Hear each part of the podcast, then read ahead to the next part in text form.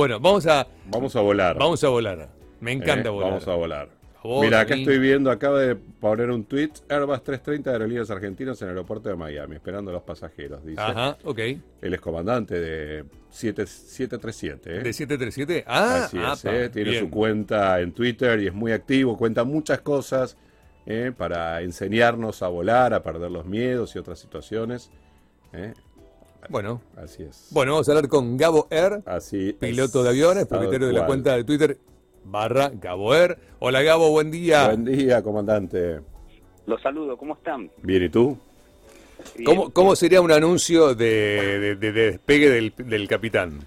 No, no hablamos en ese momento. Claro, No, cuando no, no, no, no, hablan, no, es verdad. no. Es cierto, en ese momento sí. no, pero cuando alcanzaron la Sí, sí. altitud, cuando Sí, alcanzaron sí. la altitud, bienvenido, ta, ta, ta. Tripulación de cabina, ready Tripulación for de- takeoff. Claro, ready- Eso es todo lo que dicen del Sí. cockpit. ¿O no, Gabo? Exactamente, nos van a escuchar diciendo tripulación, puertas en armado. Cuentas de armado, tal cual, exacto. y, sí. y eso indica que los tripulantes arman los toboganes, Exacto, las sí. puertas, para el caso de que exista alguna evacuación. Claro, claro, claro, claro, claro, claro, tal cual. Bueno, pero Pues cuando nada. llegás, cuando llegás a la altitud, eh, ya en donde uno se puede desabrollar el cinturón, ustedes siempre dan un mensajito. Sí. Y sí, sí, sí, este es un- una nueva bienvenida que le hacemos nosotros y también les contamos cómo va a ser el vuelo para, para que estén tranquilos, para que nadie piense nos dormimos. Ah, claro, claro, claro, claro, claro, claro, claro. Tendrías que ser profesor, Gabo, porque le- a Gabo le encanta contar cosas y él sé que los Ah, cuenta. Sí, sí. Tendrías que haber sido profesor, además de piloto, me parece. Lo fui, lo fui en otra actividad. Ah, ¿viste? Lo fui. Ah, Ah, y ahí Fui viene, profesor universitario en otra actividad. Fuiste profesor universitario. De ahí las ganas de enseñar, ¿eh? además de las redes sociales. Me gusta, me gusta enseñar. me gusta Está buenísimo. Y, y es bueno que la gente también aprenda, no solamente por los miedos, Claro que por sí. las curiosidades, decir, Sí, ¿qué sí. dicen? ¿Qué pasa? Siempre preguntan. Sí, ¿eh? sí, sí, obvio, obvio, obvio, obvio. Eh, te pregunto acerca de, de esta, de- mm, sí, siempre, pues, esta, esta cosa de cuánto de eh, piloto automático hay hoy en los aviones. Eh, bastante, bastante en la línea aérea. Ah, ok. Eh, pero también depende del tipo de vuelo. Los vuelos más largos se tiende más a automatizar porque los pilotos nos cansamos. Y sí, obvio. obvio. Este, somos 12 humanos. horas, 14 horas, eh, obvio, un montón. Eh, en los vuelos más cortos no, de hecho a mí me gusta mucho volar manual y, y he hecho vuelos Rosario-Córdoba, Ujú. Ajá. Rosario, cuando lo tenía la empresa, Sí, señor. y era un vuelo donde disfrutaba todo el tiempo manual, o los vuelos cortos, Buenos Aires, Montevideo, Mar del Plata. Eh, pero todo va a depender del, del cansancio, del día, de la ocupación que tenga el área terminada, de la meteorología, Claro. este, siempre se puede, se automatiza para poder monitorear mejor el vuelo y ante una emergencia poder actuar. Claro, claro, claro. Cuando el vuelo es más relajado, que no hay muchos tránsitos, no hay mala meteorología, eh, uno puede aprovechar a, a volar manual. Augusto más, el otro día sacó un te voy, a, tema. te voy a contar, Sí. voy a contar algo. Dale. Es una recomendación de uno de los fabricantes de Boeing, el vuelo manual, a raíz de los accidentes que hubo con el MAX. Con el Max, Claro. claro, sí. Es una manera de entrenar más a la tripulación. Ujú. ¿Qué ibas a decir? Perdón, me No, no, te iba a preguntar, no. el otro día Augusto, eh, eh, hablando sobre hablando sobre eh, esto de los miedos de las personas, muchas veces se cree que con la turbulencia el avión se va a caer.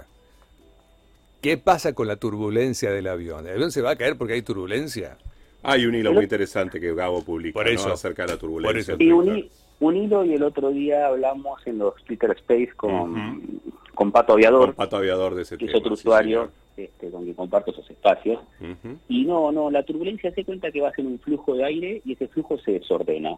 Esa es la turbulencia, es como en una calle lisa y de repente te encontrás con pozos. Claro, Que de ahí creo que viene la, lo que llaman pozos de aire, que no existen. claro, bueno, no, no claro, existe, no no existe el existe. pozo de aire. Pero es exactamente eso, te desordena el flujo de aire y mueve el avión, no, no genera peligro alguno. Bien. Eh, puede sí, sí ser incómodo, sí ser de mucha intensidad en algún momento, pero no va a romper el avión. El avión es muy fuerte. Es muy Me han comentado colegas que han ido a la fábrica de aviones que tienen alas dobladas Ujú. para ver la flexibilidad y exactamente la flexibilidad es lo que salva que el avión no, Claro. no pueda romperse. Tal cual. Que Muchas imite... veces por la ventanilla en turbulencia van a ver que se mueven los motores, el ala, y Exacto. no, tiene que ser así. Sí, sí, de algún modo imitan también a ciertas aves, ¿no? Cuando ves con los despliegues de las alas y cuando las aves vuelan Obvio, contra el viento, obvio. cómo mueven las alas, bueno, los aviones quizás van llevando ese movimiento en otro punto. Exacto. Pero bueno, Igual lo más lindo es volar sin turbulencia. y con Sí, claro, para poder sí, lo claro, sin turbulencia, disfrutando. Etcétera, así como vos Como decías. pasajero y como piloto, ¿eh? a nosotros nos Claro. gusta mucho mirar por, por nuestros parabrisas. eh, que Sí, sí, el vuelo. Tenemos un punto de vista que no lo tiene El la normalidad de la gente o el, que No. lo, o el que lo puede tener tiene que viajar por alguna razón y pagar su pasaje. Claro. Claro. Y para nosotros parte de nuestro trabajo. Te hago una pregunta, Gabo, ya que, ya que te tengo a mano. Le- El otro día volviendo de Salta hacia Aeroparque, este, volé, en, sonó, no, era pasajero en el MAX, y, y hubo un tema muy gracioso con la tripulación de cabina porque hacían este, bajar a la gente de manera diferente porque decía el, el jefe de cabina, este avión es muy culón y por ahí se desestabiliza hacia atrás. ¿Es verdad? Cu- Cuando está en plataforma. Y esa palabra usó, bueno. Sí, sí, eh, sí. Me, me hizo reír, Es me hizo reír. Es un humano. Es un humano, en tono gracioso, estábamos charlando y bueno, Eh, hay dos maneras. Primero que están los protocolos sanitarios ahora por el sí, COVID. sí, tal cual. Entonces, Que la gente no respeta, ordenada. todo el mundo se para y se quiere tirar del avión. algo- Si algo que descubrí es que los pasajeros argentinos y los brasileros son desordenados. Oh, de Y los, italianos también, quédate y si tranquilo. yo me subo, tengo que decir somos. Somos, Sí, claro, salió sí, tal cual, sí, tal cual. tal cual. Y entonces, eh, lo- respetar los protocolos eh, sanitarios en primer lugar. Eh, lo que vos escuchaste respecto al avión, no, respecto al avión es particular, no. Todos los aviones de línea aérea, o casi todos los aviones de línea aérea, si los cargas mucho, mucho atrás Mm. este, y adelante quedan livianos, va a pasar lo que se llama un tipping, tail tipping, es decir, la cola va a tocar el suelo. Sí, Claro. sí, pasa. Ujú. Ha pasado, o sea, hay fotos de aviones cargueros Ajá. y de hecho nosotros tenemos recomendaciones porque vos ves que cuando bajaban los pasajeros adelante y, y el avión se empezaba a levantar, teníamos que activar un protocolo en cuanto a detener que nos iban bajando, que algunos pasajeros colan para adelante. Mira Eh, vos. se descarga primero las bodegas traseras y después las delanteras. Claro, Esa- eso la gente no sabe, pero son todos eh, procedimientos, procedimientos que tenemos para evitar eso. Claro, creo que pasó algo de eso, ¿no? Que había que esperar a que descarguen la bodega trasera para después que bajamos los pasajeros o algo por el estilo, me, expli- me quiso explicar, eh, pero muy graciosamente me dice, es muy culón, por ahí se cae para atrás. Pero fue muy, muy divertido, porque es un avión más largo, ¿no? El, el Max. Sí, sí. no, es igual al modelo, es igual al modelo de 800, Ah, ah, solo que se le hicieron algunas modificaciones en el software, en la instalación de los motores que son más grandes y hubo que elevar un poco eh, la, la rueda de nariz, eh, Mm. las verticales, pero es prácticamente el mismo avión. Nosotros estamos habilitados para volar este, tanto el modelo NG como el modelo MAX, que es un Boeing 737. Así que es prácticamente es muy lindo avión, lo que te puedo decir más Sí. allá de los accidentes Sí. y la Ah, gente sí, se, sí, Sí, se preocupó. Igual en Argentina mí, vino pobre, en Argentina vino la versión base, sin, no hay ni, hay ni un enchufe. No tiene ni, ni No techo, tiene ni USB. techo, ni- Pero eso es ni- equipamiento, eso es equipamiento. No, bueno, Claro. por eso digo, compraron el más barato, ¿viste? Compraron el Forca base. No viene con Pero con aire, corredizo. pero con aire. Con aire, con aire, sí, corredizo. con aire. Corredizo. Claro, vos sabés que cuando me subí al, eh, yo cuando me subí al Max, la contento, dije, uy, qué bueno que va a estar, porque a mí el Embraer me encanta, yo creo que el Embraer es un avión divino para viajar en tramos cortos, es divino. Eh, y dije, bueno, cuando me subo al Max para hacer un vuelo, creo que había hecho, no me acuerdo si iba, había ido al sur, no me acuerdo qué parte, y dije, bueno, y estaba volando en la cabina que Premium Economy y dije, bueno, ni siquiera ahí había un enchufecito, nada, digo, pero no le pusieron nada. Y bueno, cosas, no te voy a meter en quilombos. Pero el Embraer es un muy lindo Para avión. nada, porque no son decisiones que No, no, obvio. Me encantaría, me encantaría que los aviones tengan eh, equipamiento a bordo de entretenimiento, como es el caso de, de Wi-Fi, más allá de que tienen el de la Claro. empresa, este, que el pasajero se pueda comunicar. Pero bueno, son todos costos. Sí, son costos, son costos, obvio. Y vos sabés que la, la diferencia de la moneda argentina con la extranjera, los costos en aviación en su No, mayoría no. están en dólares, eh, no es lo mismo. No es No, lo mismo operar no. en Estados Unidos que en Argentina. No, no. Igual el Embraer, a mí me encanta. De verdad, de verdad el Embraer es un lindo, Lindo, avioncito. lindo Lindo avioncito. sí, sí. No sé si para ustedes es lindo para los pilotos nos volarlo. enamoramos- los pilotos nos enamoramos del avión que volamos, son todos lindos. Es lindo, sí. Porque lo lindo es volar. No, pero además lo que tiene el Embraer, vos sabés que me gusta porque, eh, es más, hay cosas de aerolíneas que me gustan mucho, cosas que no, obviamente, como cada, cada aerolínea, pero una cosa que tiene de buena aerolíneas es la configuración de los aviones. Eh, a mí me gusta esto de que tenga, por ejemplo, para vuelos internacionales, que tengas en turista 242 y no como muchas aerolíneas que tenés 343 o 333. Lo del 3 es algo horrible porque en realidad, viste que o las familias es muy raro que sean impares. Eh, una pareja eh, claramente no es impar. Entonces, Es Bueno, horrible bueno, esa en- configuración. En principio no es impar. Claro, en principio, en principio no es impar. ¿En qué las cosas ustedes? están muy sinceradas, a lo mejor. Es Sí, sí. cierto, No, es cierto. Nunca se sabe, nunca se Pero los sabe. vuelos de aerolíneas, al tener esto de 242, te permite viajar con tu pareja o con un amigo tranquilo y O no tener siempre una. O dos, claro, parejas, exactamente. Te voy a hacer, te voy a hacer una breve explicación. Eh, hay aviones en la línea aérea son de fuselaje angosto, Mm, que claro. tienen todo pasillo, y de fuselaje ancho, que son los que tienen dos pasillos. Dos pasillos. El de fuselaje ancho, la configuración en principio, depende del fabricante. Por Sí, ejemplo, obvio, el modelo Boeing claro. 747 es un modelo más ancho que permitía asientos de tres pasillos, cuatro pasillos y tres. Y, y sí, claro, son, son más incómodos para el pasajero, pero la industria nació así, para ganar dinero Claro, y para transportar obvio. gente. Obvio, obvio. Y en cuanto al fuselaje angosto, el Embraer es más angosto que el 737. Ujú. Y por supuesto, el Embraer tiene dos pasillos y dos, y el 737 tiene tres pasillos y tres. Claro, Pero, claro, pero claro. piensen esto, piensen que es media hora a cuatro horas de viaje normalmente. en estos No, no, pero hablaba bien de ustedes de sí, aerolíneas, sí. porque los internacionales, digo, sobre todo los internacionales, están en 242, si no me equivoco. ¿eh? Si Sí, no me sí, equivoco. el Airbus 330 y el 340, que es la vuela más en Argentina, en la configuración de turista era así, Es eh, 2, 4 y 2. 242. Yo le quería preguntar a Gabo, porque él conoce un poco, ¿qué pasó con el Palomar, no? Viste que, Ah. que se habla mucho Sí, este, del aeropuerto del, Del Palomar. aeropuerto, sí. Hemos charlado internamente con Gabo acerca de eso. Viste que el Palomar era como un aeropuerto alternativo para las low cost, pero dejó de funcionar. ¿Tiene problemas ese aeropuerto, Gabo? ¿O vos qué opinás? No, mira, te voy a decir algo. Lamentablemente la situación se politizó. Digo lamentablemente para la opinión pública. Sí, claro. porque también quiero participar con mi opinión y, y dártela desde un punto de vista técnico. Ujú. Yo era uno de los que estaba adentro de la cancha, era uno que en prepandemia vivía la existencia del aeropuerto de Palomar. Para cualquier país que haya más aeropuertos y aviones, Sí. genera más trabajo. Obvio. Por eso creo que Obvio. nadie puede dudar eso. porque No, para no, nada. politicemos, no politicemos esa parte porque nadie Imposible. puede dudar que más aeropuertos, más aviones es más, Más trabajo, laburo. Sí, para todos. nos beneficia a todos. Y Sí. más Yo gente todo- pudiendo viajar que por ahí Pero no yo quiero a todos mis colegas Ah. trabajando, no quiero a todos los colegas que no, no trabajen. La competencia no pasa por ahí. Ah. la competencia pasa por mejorarse uno y que el cliente nos elija porque somos mejores, no Claro. porque otro no exista. Exacto. Claro. Lamentablemente en política yo nunca escucho No. eh, las plataformas, los proyectos, siempre escucho críticas al otro. A mí no me sirve No, eso. no sirve.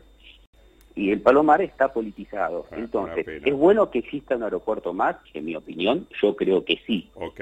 Ahora, vamos a la Argentina, Sí. donde estamos al final del planeta. Sí, en el Eh, culo y, del mundo. Y, y si, y si damos vuelta al el mapa, como hay en Nueva Zelanda, vamos a estar al principio del planeta, pero sin que nadie nos dé atención. Ujú. O sea que un caso de otro es lo mismo. Eh, estamos al cual. final. Sí. Y la ubicación no es buena para la aviación. Porque Ah, al final, ok. ¿quién quiere llegar? ¿Quién quiere llegar? Una cosa es Europa, donde le pasan todos los este, aviones por el aire, o Estados Unidos, o mismo Brasil, Colombia, te Sí. puedo nombrar el país que quiera.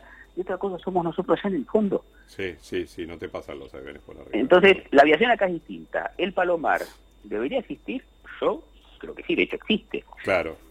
Entonces, ¿por qué lo queremos cerrar? ¿Por ruidos? Mm. ¿Cuánto hace que está el Palomar? Sí, Muchísimo sí, tiempo. Sí, sí, décadas. Ahora me molestan los ruidos. Mm. Si yo compro una casa al lado de un aeropuerto, tenga menos movimientos más, voy a saber que es un aeropuerto y va a tener ruido. Sí, en van momento, aviones. claro, van aviones. Eh, eh, Esa excusa no va, me, hace acordar mucho en un planteo que se hizo en los barrios de la zona norte de Gran Buenos Aires, Sí, señor. en la zona de Tigre, San Fernando, que se quejaban que pasaban los aviones. Los aviones pasan de hace 50 años, 60 años. Sí, aparte, sumado, Gabo, a que ahora los aviones son cada vez más silenciosos.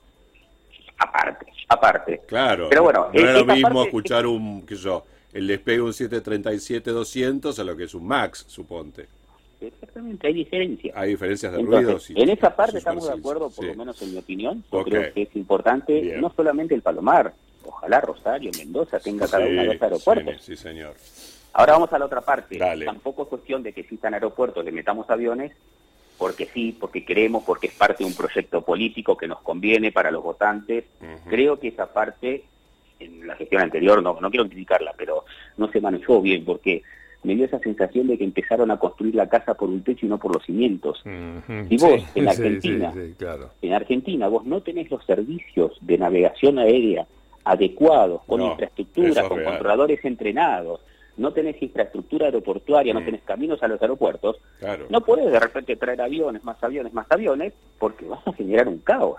Claro. El caos no se transforma en inseguridad, aunque podría existir, pero el caos lo que te hace es poco eficiente la operación. Ujú. Si los servicios de navegación no están adecuados, el avión empieza a hacer espera. Cuando el avión empieza a hacer espera, la empresa gasta combustible. Claro, Te obvio. incrementa, el pre- te incrementa el precio del pasaje, otra vez se quiebra y se va.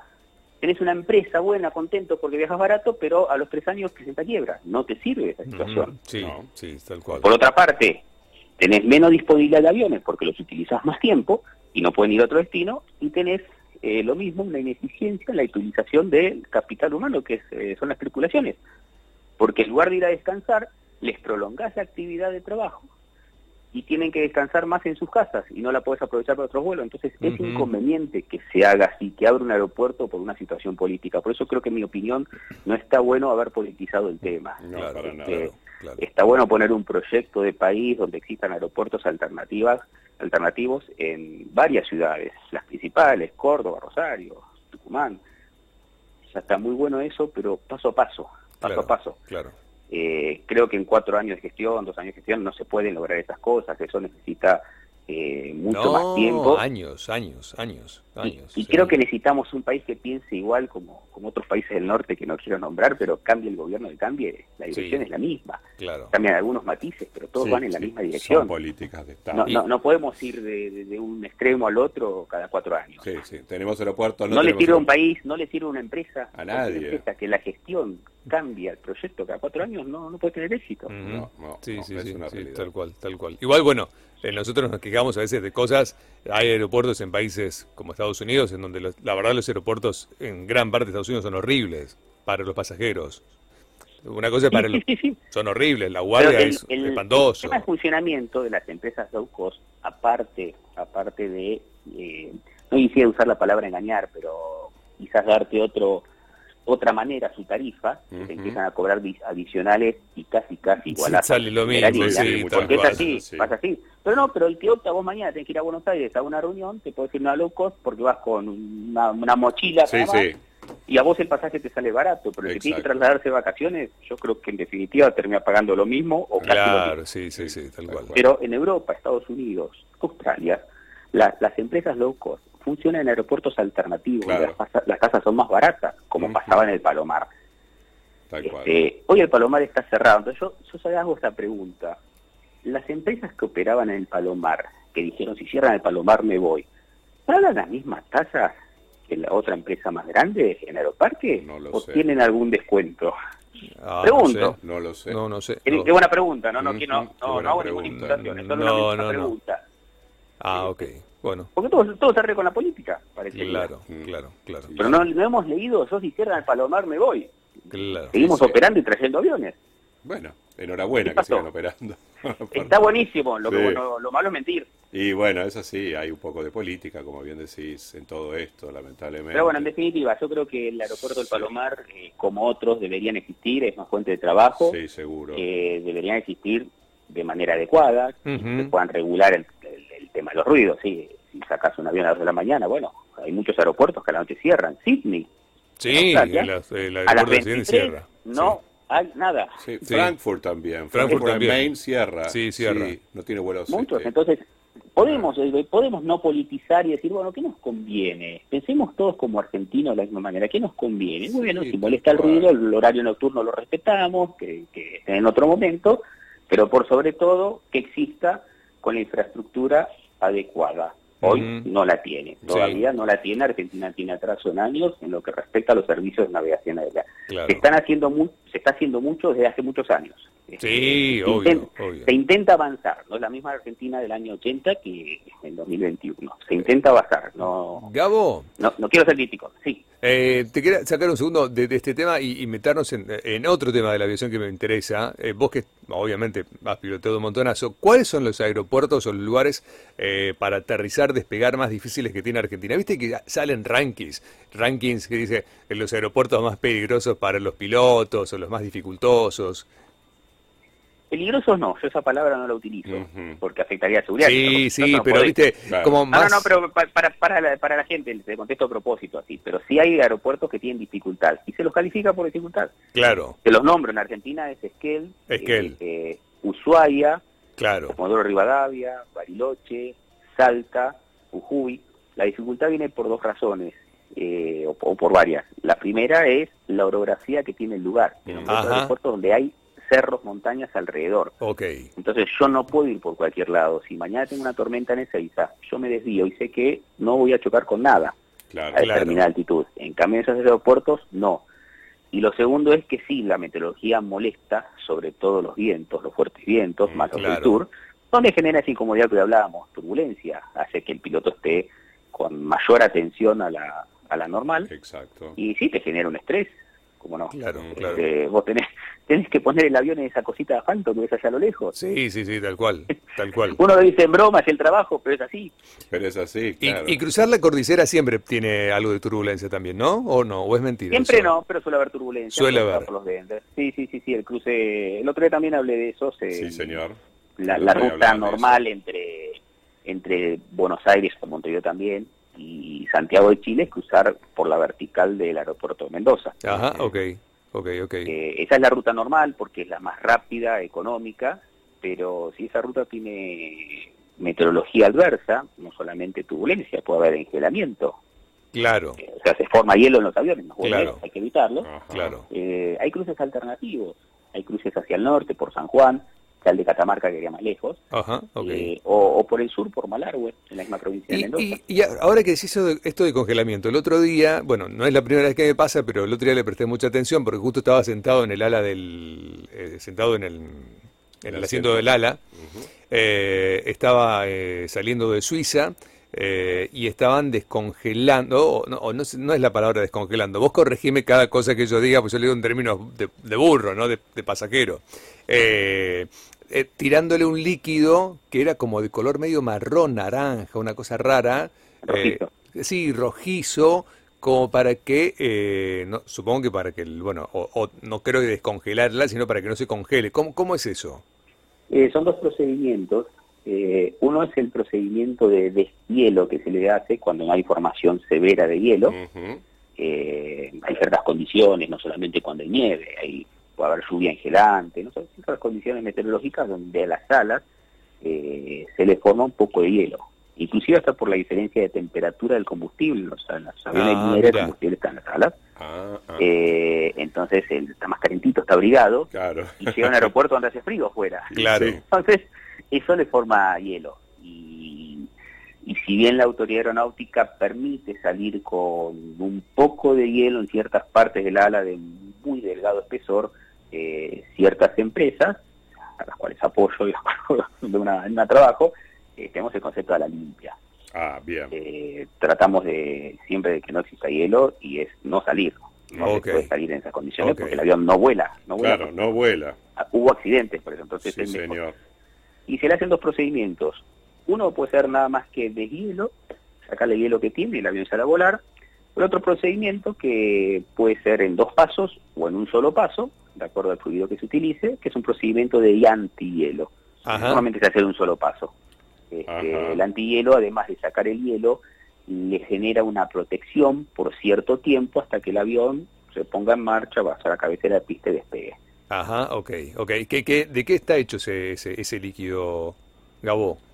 Eh, la verdad que la composición técnica, ah, se hablaba de licor, pero eh, tiene, tiene, una composición técnica. Este, pero no, no, no. no me llamaba la atención el color, me llamaba la atención el color. No sé, viste, uno pensaba que sería... Capaz que le echan un whisky, un ron, un ron añejo. Sí, que se distingue por, por si es el líquido usado, el fluido usado para el de hielo o para el, antihielo. Claro, claro, claro, Lo vas a ver mucho en Bariloche. Sí, sí, lo había visto en Bariloche. En, Ushuaia. Es cierto, sí lo vi. Sí, lo vi. De hecho, yo me acuerdo, el, año pasado no, porque hubo pandemia, pero el anterior, que había estado en Bariloche, me tocó una tormenta de nieve. A ver, había habido una tormenta de nieve, pude volar y al día siguiente una tormenta más grande de nieve. pero bueno, por suerte, no, no, no, por suerte pude volar, pero me entendí que al día siguiente hubo una tormenta de nieve peor y que no puedo salir ningún vuelo ese día. Este, tuve la suerte de poder volar y bueno, previo a poder volar, el vuelo se había demorado un cachito porque hubo que justamente hacer el deshielo de... de- de- ¿Qué de- pasó en el año 2007 cuando nevó en Buenos Aires? Mm. Ah, yo, al mira, día, siguiente- yo al día siguiente volé y estaban todos los aviones eh, parados en la plataforma. Claro, Parecía Nueva York. claro. ¿Por qué? Porque Claro. Seiza no tiene ese procedimiento. ¿Por qué Seiza no lo tiene? Porque este procedimiento es costoso adquirirlo y de mantenerlo, Ah, ah, de Ah, certificarlo. ok, claro, Entonces a veces no se justifica. Este, claro, yo pero- estuve recientemente tres días en, en Miami, el día de volvernos, eh, se veían eh, bancos de, de niebla en el aeropuerto, en algún momento tuvo niebla en el aeropuerto. Eh, ahora creo que, no sé si Miami tiene para operar en condiciones de baja visibilidad, esos aeropuertos no necesitan o no tienen esos procedimientos porque certificarlos, equiparlos y mantenerlos es costoso. Claro, ¿Cuánta, claro. Nieve hay, ¿Cuánta niebla hay en Miami? ¿Cuánta nieve hay en Buenos Aires? No, no, nada, Nunca, claro, no Ay, claro, es mejor que el aeropuerto se detenga por un día, por dos días, Sí, Claro. sí. a tener Son que cuestiones esto. muy, muy esporádicas o que se dan cada decenas de años, entonces Eh, no tiene Exactamente. sentido. Decir, así como los aeropuertos se los construye, se supone que en un estu- con un estudio previo del terreno, del, el- del impacto ambiental, que ahora se utiliza mucho, no creo que esto se utilice, se hubiera utilizado hace años en. Argentina, pero si vos te fijas, los aeropuertos del sur tienen orientación de pista predominante, este-oeste, porque Ajá. los vientos predominantes Ah. son eh, del oeste. ok, los Oh, predominantes. ah, ah, ah, vos hablás de Bariloche, Neuquén, la pista que vos quieras, tiene esa orientación. Sí, es verdad. ajá. Nunca, nunca, se- nunca pusiste a pensar en eso. No, no, no, No, pero ahora no, que lo decís, no, me acuerdo la de decís, sí. Ushuaia, me acuerdo la de Comodoro, me acuerdo Claro. la Y en, y en Ushuaia hay un problema. En Ushuaia hay un problema. Los vientos predominantes son del oeste. Sí, Cuando el viento es del norte, está en Ah. las montañas, te genera mucha turbulencia. A veces Ah, no se puede aterrizar. claro. Y cuando rara vez el viento está del este, si bien podemos aterrizar con viento de colas, es hasta cierto límite. Ah, ah, ah. Superado esa, ese límite de velocidad, Olvídalo. no aterrizamos con viento de cola y hay que hacer un procedimiento eh, que no todas las empresas lo, lo tienen previsto en sus políticas. Nosotros sí, que es un procedimiento di- totalmente visual, por eso los vuelos manuales que yo te hablaba, por eso el entrenamiento, eh, y, e ingresamos en el sentido este, que en Ushuaia a las tres kilómetros y medio tenés eh, un monte, pero no Eh. es peligroso, Ah, es simplemente saber hacer el peli- eh, simplemente saber hacer el procedimiento. Claro. Pero hay empresas que prefieren no hacerlo, no entrenan a sus pilotos para hacerlo, y eso sí es respetable. Se perderán la operación. Se pierde la operación, claro, no puede llegar.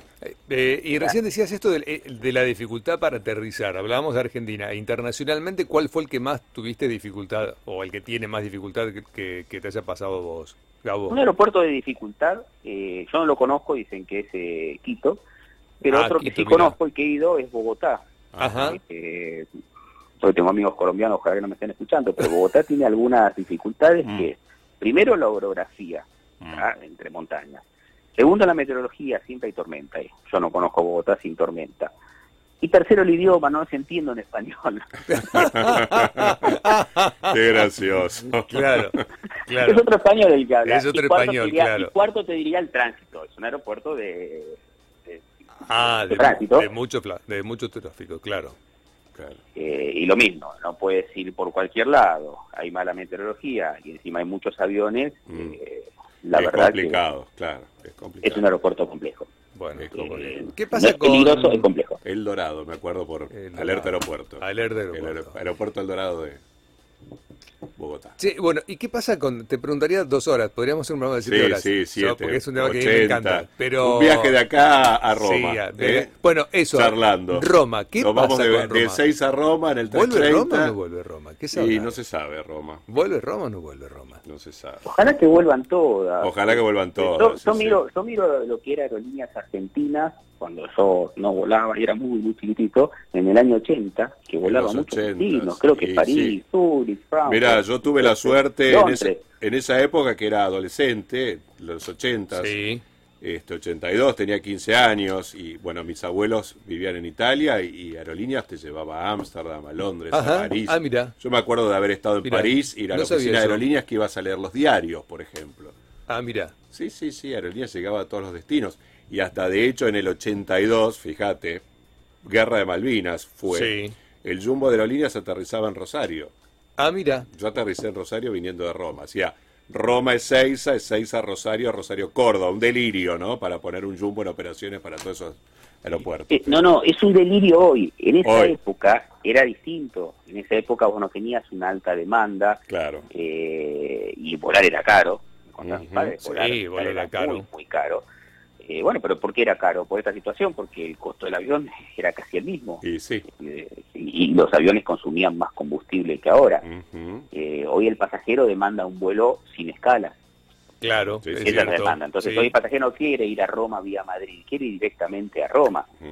Sí, este, sobre todo el del interior, sobre todo el del interior que nosotros en el interior tenemos que hacer. Rosario, Buenos Aires, Buenos Rosario, Aires, Buenos Aires, lo que puedas porque no hay ni aviones para ir a Buenos Aires. De Claro, ahora está complicado Rosario, Buenos Aires, pero este, antes el vuelo de aerolíneas que estaba a la tardecita, 7 de la tarde, 8, que conectaba con Ezeiza era ideal, pero bueno, en algún momento se recuperará, supongo. Mira, tenemos, vamos a lo mismo. ¿Hay cuántas empresas aéreas principales en Argentina hoy. No, Tres o cuatro tenemos. Sí, no, no, aerolíneas no, Smart, Flybondi. No, no, pero aerolíneas. Smart y, y Flybondi. Y después... tres, principales, alguna otra menor que puede Calade, eh, bueno, Andes, Andes que lamentablemente no está volando.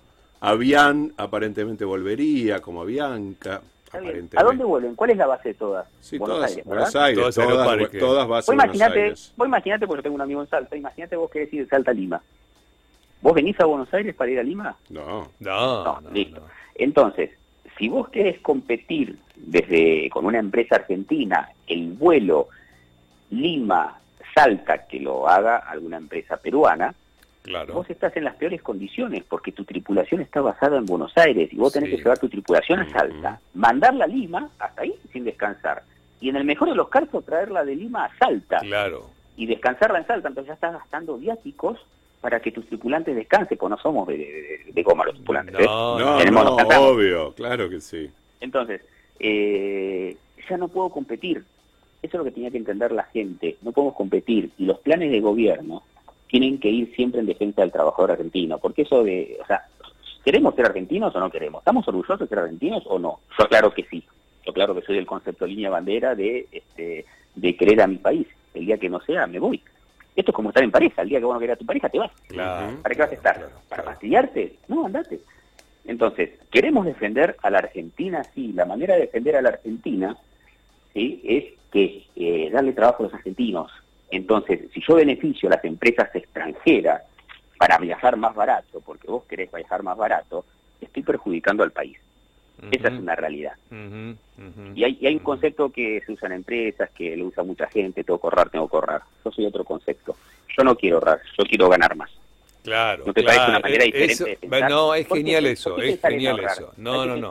No hay que ahorrar. No, yo quiero ganar más. Quiero ganar más, exactamente. Es, ese es el concepto, Gabo. Te, te avalo 100%. Ese es el concepto. Eh, no hay que ahorrar. Si no, hay que si no te ahorrás, porque vos ahorras, ahorras hasta que te volvés pequeño y ya tenés que cerrar la empresa. claro. En cambio, no te digo derrochar, pero que la política sea en ganar más. ¿Cómo? Brindando mejor servicio, siendo más competitivo. Mira, yo ahora quiero ir a Chile, por ejemplo. De hecho, sí quiero, hace bastante quiero ir a Chile.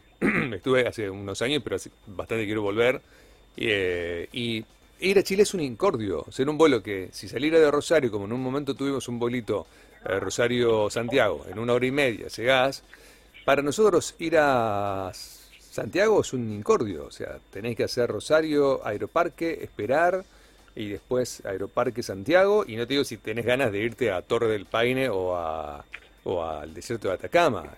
O sea, te conviene irte a, a Kuala Lumpur que ir a Santiago. O sea, es un encordio. Es así.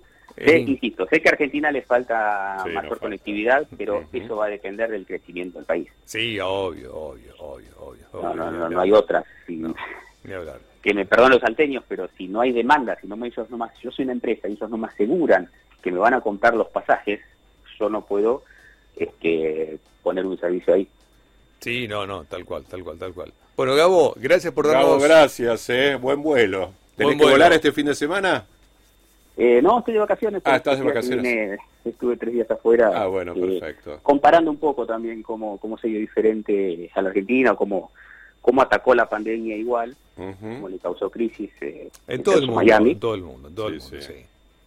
Pero acá la hemos sufrido un poco más. Sí, sí, sí, Pero bueno, si recorriste Miami, Nuestro PBI no está acorde a los países no, que la sufren de otra manera. No, ni hablar. No, Son diferencias de PBI, lamentablemente. Esta, esta, vuelta a Miami es mira y no se toca, es ese concepto. Claro. Sí, sí, sí. Igualmente le pegó muy duro también a Miami, ¿no? Hay zonas que están golpeadas. No, no, pero se nota, se nota. Yo no quiero nombrar... Eh, centros de compra, pero no, pero la estuve zona paseando Ocean Drive está mucho menos cantidad de cosas hay gente, hay menos cantidad de cosas. Sí, sí, sí, Lincoln Road, eh, la Collins, hay un montón de locales cerrados, eh, toda la No solo eso, vos vas a un supermercado, vas a una casa de ropa, sí, es cierto. normalmente, y no tiene lo mismo. No, no, no, no, y hay muchas marcas que cerraron. Y además les golpeó la inflación, tienen casi un 6% anual de inflación, que, para, eso Estados es una Unidos en más de cuatro décadas que no tienen esa inflación, es, es, tremendo. Sí, es una bestialidad. Siempre digo que nosotros tenemos la capacidad para eh, poder luchar contra estas crisis, lo que no tenemos la inteligencia para no volver a entrar. Claro, sí, sí, tal cual, tal cual, tal cual. Bueno, y ayer salió un informe nuevo. Eh, a ver, Estados Unidos viene con problemas de gente, de, a ver, con problemas de que la gente no quiere trabajar.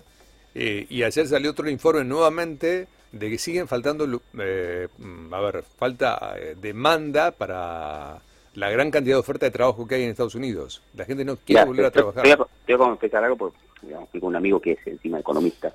Eh, y yo, yo siempre digo, ¿por qué no podemos tener esto nosotros? Y él me responde lo mismo, porque los impuestos en Estados Unidos le dan otro uso. No lo utilizan para planes sociales, lo utilizan para invertir, con eso generan más trabajo y con eso generan un crecimiento en el país. Claro, exacto. Es, es, simple. Lo que hay que hacer es llevarle a la gente, educar, porque vos tenés que educar, que la gente no educar no sirve, hay que educar a la gente y decir, mostrarle dos fotos. Digo, mira, esta es la foto argentina, esta es la foto de este país. Este, ves que se puede estar mejor, listo, pero para estar mejor hay que hacer esto, esto, esto, esto. Absolutamente. Eh, hoy en Estados Unidos encontrás carteles en casi todas las tiendas de que toman gente. no he notado una, una atención a desgano, no quisiera decir mala atención, pero una atención a desgano. Eh, no sé, desconozco producto de que pueda haber sucedido, pero sí, como el Estado ha entregado subsidios, pasa lo que pasa siempre, para que voy a trabajar si yo en mi casa gano casi lo mismo. Y no me canso. No, no, es que pasó eso. Es algo lógico eso. ¿para no, no, bueno. Si yo estoy en casa, me pagas lo mismo y yo no tengo que gastar en comida ni viaje ni me traigo, me eh, y, bueno, y lo he contado, lo he contado en alguna que otra ocasión. Eh, yo trabajo mucho con hoteles eh, en Estados Unidos y, y, me contaban que algo muy, muy loco que pasó en el último año y medio es que esta ola de subsidios que ha tenido también Estados Unidos y que la ha recibido gente que estaba trabajando igual, hizo que gente que, por ejemplo, no sé, recibía 1.500, 2.000 dólares eh, al mes de subsidios, ¿sabes en dónde los gastaba? En irse a comprar una cartera en Gucci o en Louis Vuitton. Y, y, vos sabés que eh, la, gente que trabajaba en los hoteles y, trabaja en esas marcas de lujo te dice, nunca vimos este público, que era un público que no era tradicional nuestro, pero claro, en lugar de gastar ese, ese subsidio en algo que Yo no quiero ser malo, pero si vas a Sport 78 aquí en Rosario, las zapatillas más caras son quienes cobran 20 subsidios lucas, del Estado. ¿eh? 25 lucas. No nosotros, nosotros no, las compramos. bueno, es lo mismo, digo, pasa lo mismo. Allá la gente va y se compra una, una, una cartera de Gucci. Algo bastante loco. Pero bueno. creo que la verdad que para un país crezca, y espero esto para Argentina, por Dios, eh, que exista educación. Educación, educación, educación. Hay que, hay que apuntarle a la educación porque creo que con la educación vas a lograr lo otro, vas a lograr la salud, vas a lograr el trabajo. Sí, obvio. Eh, para mí es fundamental. Es fundamental que dejemos de jugar a, a unitarios y federales y que estemos todos juntos, con matices, porque somos humanos, no pensamos diferentes, que se sepa respetar la, eh, la, opinión diferente, es algo que en Argentina no está bien visto. No, no, ni hablar. Es increíble que yo me siente con un compañero al lado y si no pienso igual no me hable. No, eso es una, una locura. Más si tenés que pilotar un avión, Claro, claro. No, no, eso no pasa, no. Los dos pilotos peleados. No, vamos para la derecha, no para la izquierda el avión.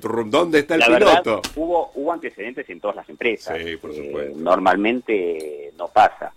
Y nosotros estamos entrenados para que no pase porque la verdad sería una causa de peligro. Sí, no. en peligro no podría ni hablar, ni hablar, ni hablar, bueno, no, no, no, bueno, Gabo, como te digo siempre, cuando pases por arriba de Rosario, toca bocina, ¿eh? no te olvides si te saludamos. Lo hice, pero no me han saludado. Eh, ¡Qué mala onda! ¡Qué mala onda!